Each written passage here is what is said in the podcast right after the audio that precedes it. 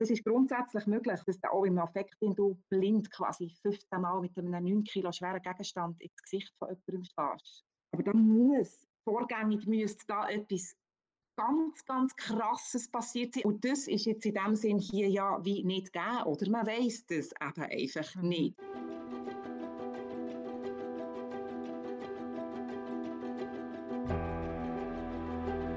In einem beschaulichen Einfamilienhausquartier wird ein totes Ehepaar aufgefunden. Brutal erschlagen mit einer Handel. Der Täter, der erwachsene Sohn der beiden Opfer. Über diesen brutalen Mord, der vor ziemlich genau drei Jahren die Gemeinde Suberg erschüttert hat und diese Woche am Regionalgericht Biel verhandelt wird, wollen wir heute bei BZ aus der Box reden. Und zwar mit unserer Redaktorin, der Simon Lippuner, die für uns am Gericht ist in Biel die ganze Woche. Hallo Simon, schön bist du da. Hallo zusammen. Und ein herzliches Willkommen an unsere Zuhörerinnen und Zuhörer. Und auch dabei beim heutigen Podcast ist meine Kollegin Gila Watti und mein Name ist Sibyl Hartmann. Simon, du bist die ganze Woche am Regionalgericht in Biel gewesen, oder immer noch, willst du heute noch mal sein, wie geht's dir? Erzähl mal. Ähm, es geht mir gut.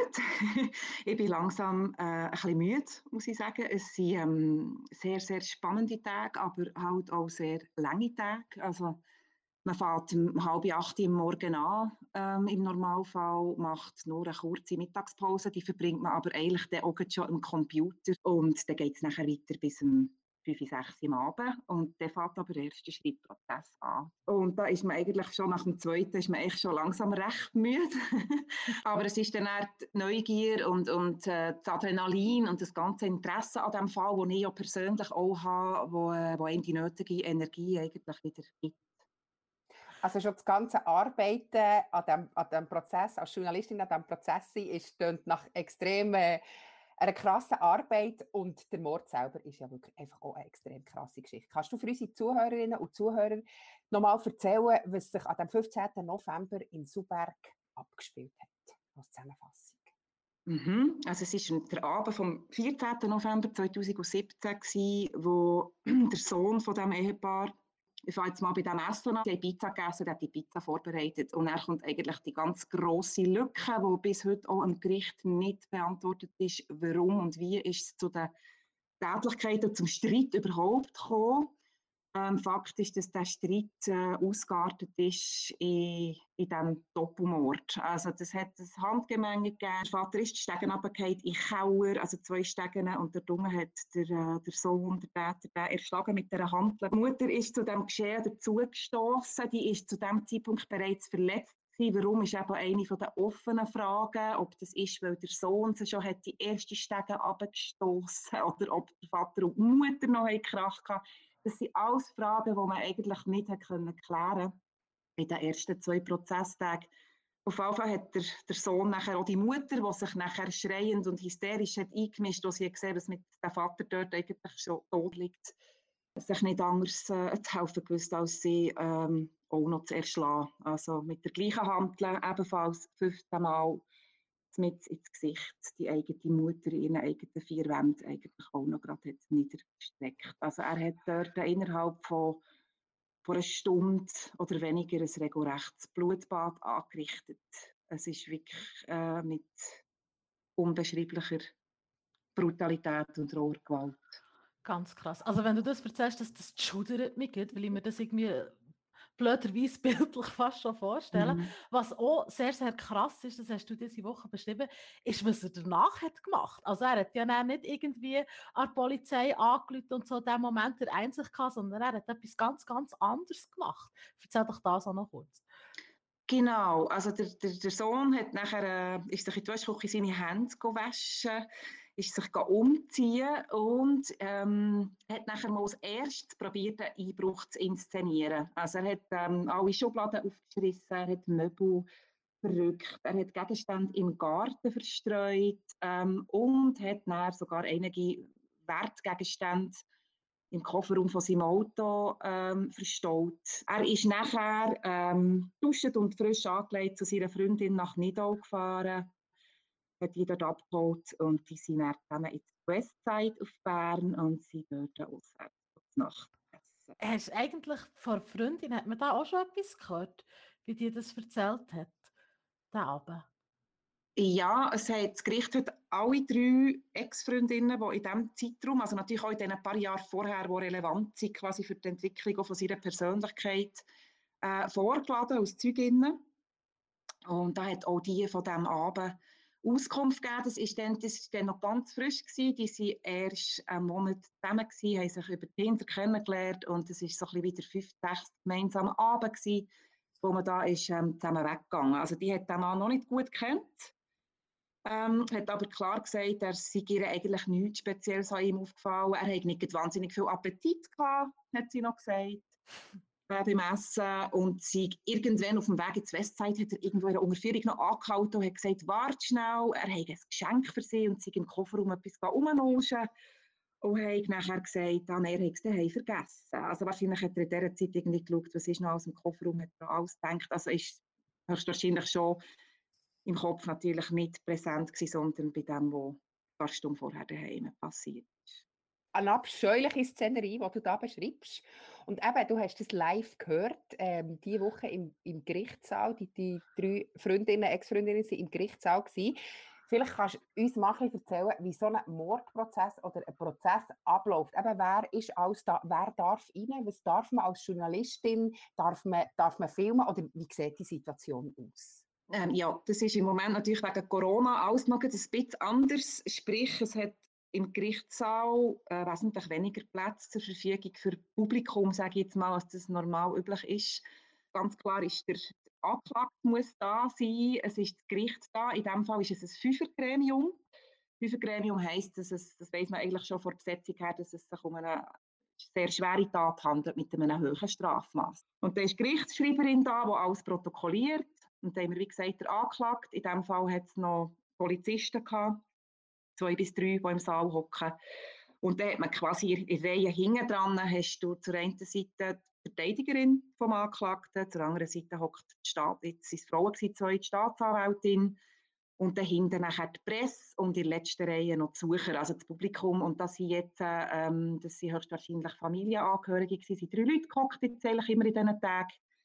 Plus ab dem Nachmittag ist eine von der Ex-Freundinnen, die als Zeugin hat ausgesagt, die ist dann auch gerade bleiben hocken. Und ist das wirklich so ein bisschen, wie man das aus der amerikanischen Crime-Serie kennt, dass das alles sehr detailliert nochmal aufgerollt wird? Oder ist das eher trockener, als man sich das vorstellt, die ganze Verhandlung? Nein, das ist nicht trocken. Das ist natürlich schon sehr, sehr spannend. Oder? Also es ist für uns als Presseleute ist das ja, hören wir das alles ja das erste Mal.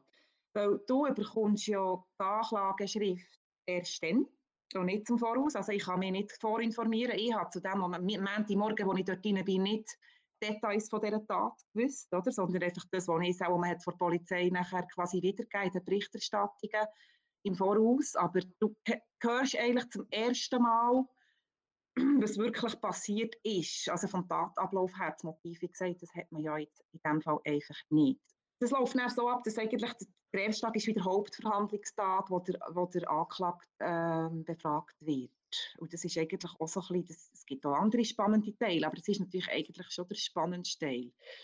Und da ist ja in dem Fall jetzt der Mann, der jetzt 27 ist, ist unglaublich wortkarg gewesen, sehr leislich, auch fast regungslos in seiner Körperhaltung.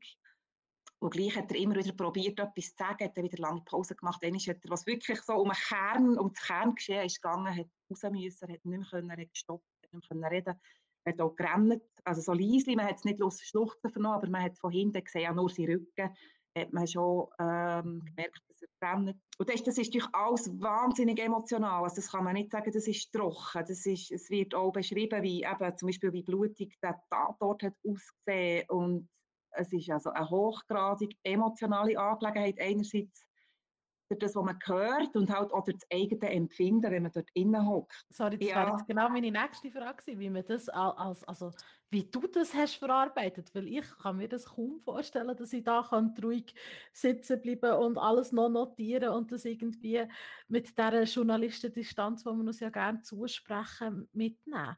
Hast du da nicht manchmal auch so ein einen Moment gehabt, wo du am liebsten den Saal verlassen hättest? Doch. Doch, da hat es in dem Moment jetzt schon gegeben. Ähm, ich habe schon andere Gerichtsverhandlungen begleitet, journalistisch, aber da ist jetzt wirklich einer, ich muss sagen, da bleibt einem schon fast das Herz stehen, wenn man das, wenn man das hört. Äh, sie führen es natürlich dann auch in den Plädoyers. Das ist ja dann meistens eben am zweiten oder dritten Tag von einem Gerichtsfall plädieren nachher die Verteidigerin und Anwälte. Ja, es ist wirklich, äh, wirklich absolutes Horror, Horrorszenario, ein grausamer Fall, das muss ich sagen, habe ich jetzt in dem Sinn auch noch nie mitbekommen, in diesem Ausmaß.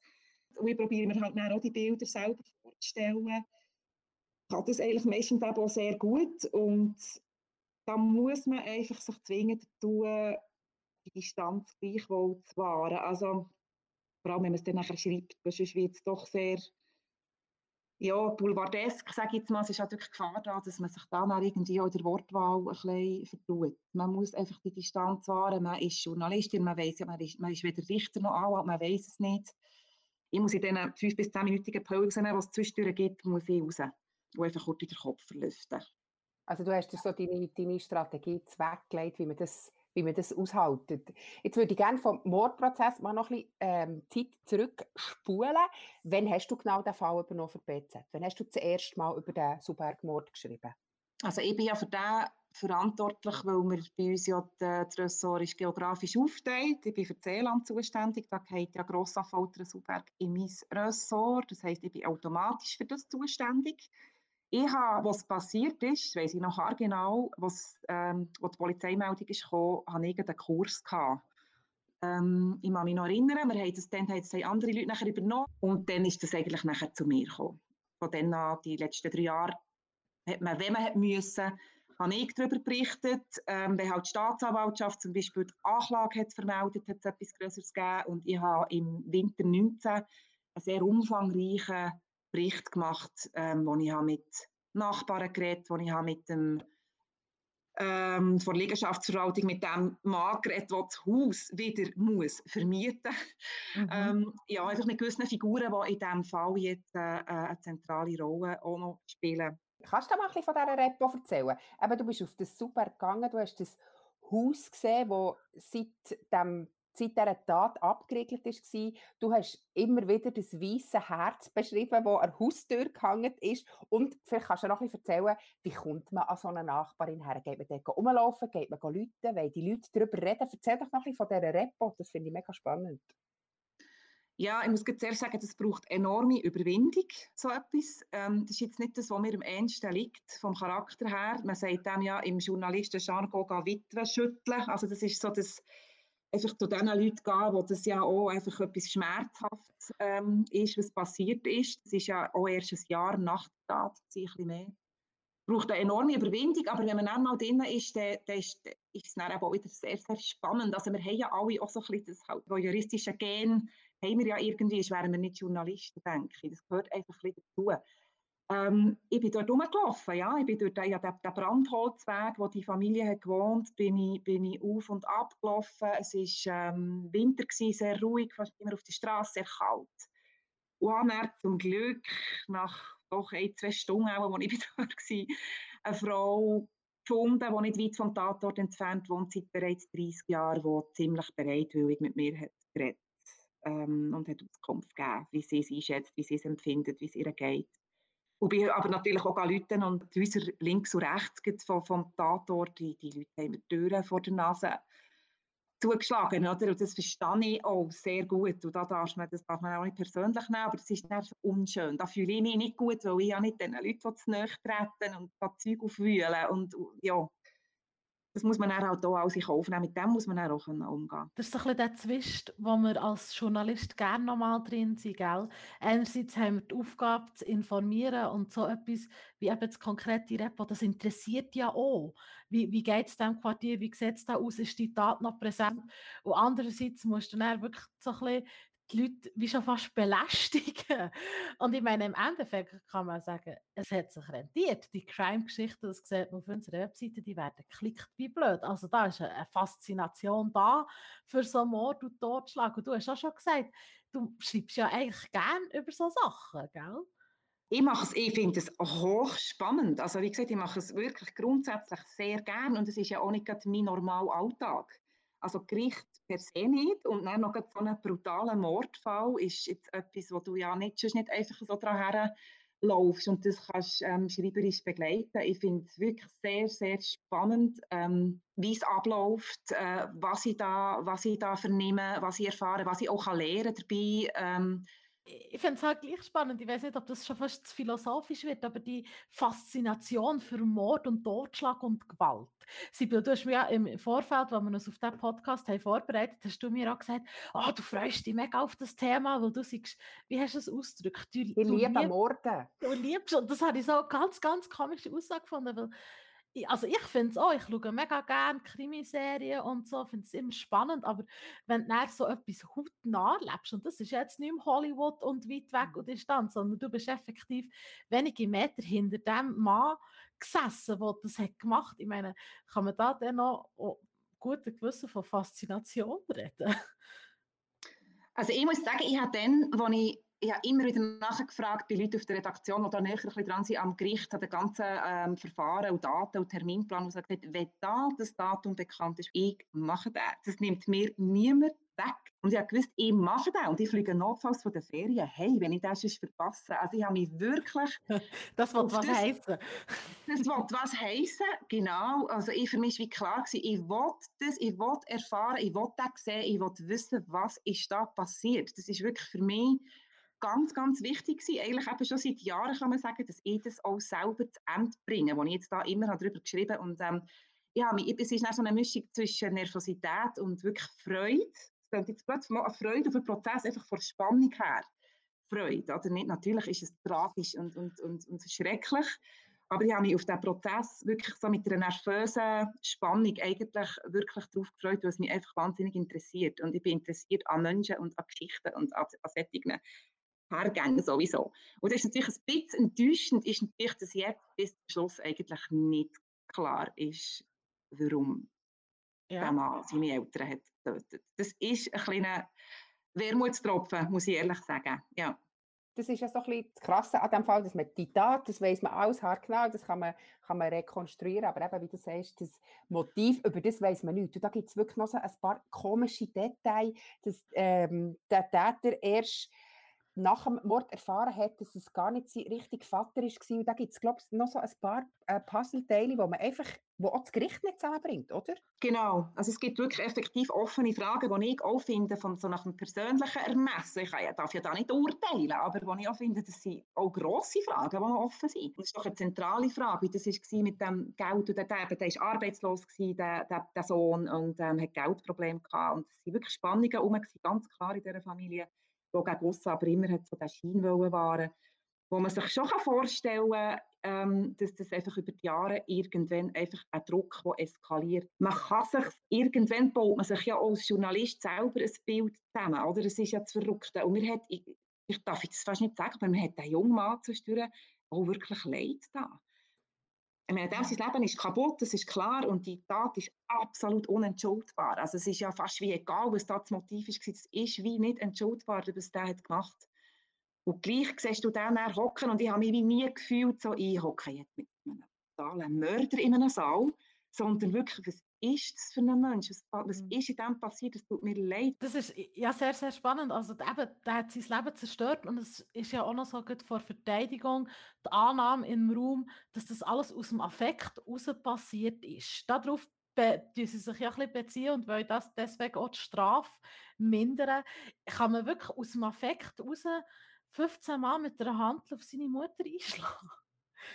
Das kann man, aber das ist eben genau nachher so juristisch sehr schwierig, oder? Also die Verteidigung sagt Affekt und entsprechend Totschlag und die Staatsanwaltschaft plädiert auf mehrfach begangenen Mord und will eine Haftstrafe von 20 Jahren. Also das liegt extrem mit auseinander, was die zwei Frauen da beantragen. Heute ist ja dann die Urteilsverkündung am Nachmittag. Ganz kurz hier an dieser Stelle für alle, die jetzt den Podcast hören. Das ist wichtig zu wissen. Ihr könnt den ja am Freitag hören oder vielleicht nächste Woche oder so. Wir sitzen aber hier zusammen über Videokonferenz am Donnerstag. Also bevor wir überhaupt das Urteil wissen. Und das erfährst ja du, Simon, heute Nachmittag erst. Genau, heute Nachmittag um halb vier ist die Urteilsverkündung. Die wird ein paar Stunden dauern. Da wissen wir nachher mehr, ob Mord oder Totschlag oder was auch immer dass das gibt und wie lange der Mann ins Gefängnis muss. Was hast du das Gefühl? Also überlegt man sich das? Hast du dir während diesem Prozess überlegt, auch wäre das 15 Jahre, vielleicht wäre es 20, wäre das nur die, die 5 Jahre und 8 Monate, wo ähm, die Verteidigung fordert. Was war da dein Gedankenkarussell im Hinblick auf den Nami? das wird irgendetwas dazwischen sein. Ja, die Gedanken macht man sich natürlich, die ganze Zeit macht man sich die. Also die Maschine rattert quasi ununterbrochen und es wird irgendwas dazwischen sein. Die Staatsanwaltschaft muss hoch oben rein und die Verteidigerin muss unten rein. Oder? Und das wird nachher, das wird irgendetwas dazwischen sein. Ich gehe davon aus, dass er wird wegen Mord verurteilt werden und nicht wegen Totschlag. Weil das ist, was du vorher gefragt hast, im Affekt. Das ist grundsätzlich möglich, dass du auch im Affekt, den du blind quasi 15 Mal mit einem 9 Kilo schweren Gegenstand ins Gesicht von jemandem stehst. Aber da muss, vorgängig müsste da etwas ganz, ganz Krasses passiert sein. Also jetzt ein Beispiel, das hat auch die Staatsanwaltschaft noch genannt. Ähm, ein Vater sieht, wird Zeugen, wie sein Kind äh, sexuell missbraucht wird läuft quasi in die Situation hinein und tut im Affekt den Täter, der jetzt sein Kind ähm, ähm, sexuell missbraucht, im Affekt erschlagen oder erschießen oder abstechen. Das wäre eine klassische Affekthandlung. Also, dass dir wegen etwas ganz, ganz Tragischem Hirn einfach versagt. Du weißt nicht, was du machst. Und das ist jetzt in dem Sinn hier ja wie nicht gegeben, oder? Man weiß das eben einfach mhm. nicht, weil man nicht weiß, was ist das für ein Konflikt gewesen, der dieser Tat ist vorausgegangen. Und darum wird es, ich gehe davon aus, es wird Mord sein und er wird irgendetwas um die 15 Jahre bekommen. Aber eben, ich bin nicht, ich bin nicht äh, Juristin. Zum Glück bist du auch nicht die, die muss den Entscheid fällen, oder? Also ich will es nicht machen. Das ist schwierig, ja. Also das Gericht hat sich jetzt auch eben eineinhalb Tage zurückgezogen für das. Gestern war Pausentag, Beratungstag und jetzt nochmal heute bis um halb vier. Ja, heute kommt es aus, was er für ein Strafmaß bekommt. Simon, merci vielmals für den Einblick aus der Sicht einer Journalistin in so einen Mordprozess. Rein. Merci vielmals für deine Beschreibungen, auch wenn sie manchmal heavy waren, aber wirklich sehr spannend. Und auch euch, liebe Zuhörerinnen und Zuhörer, merci vielmals für zuzuhören. Bleibt gesund und bis in einer Woche. Tschüss zusammen. Tschüss.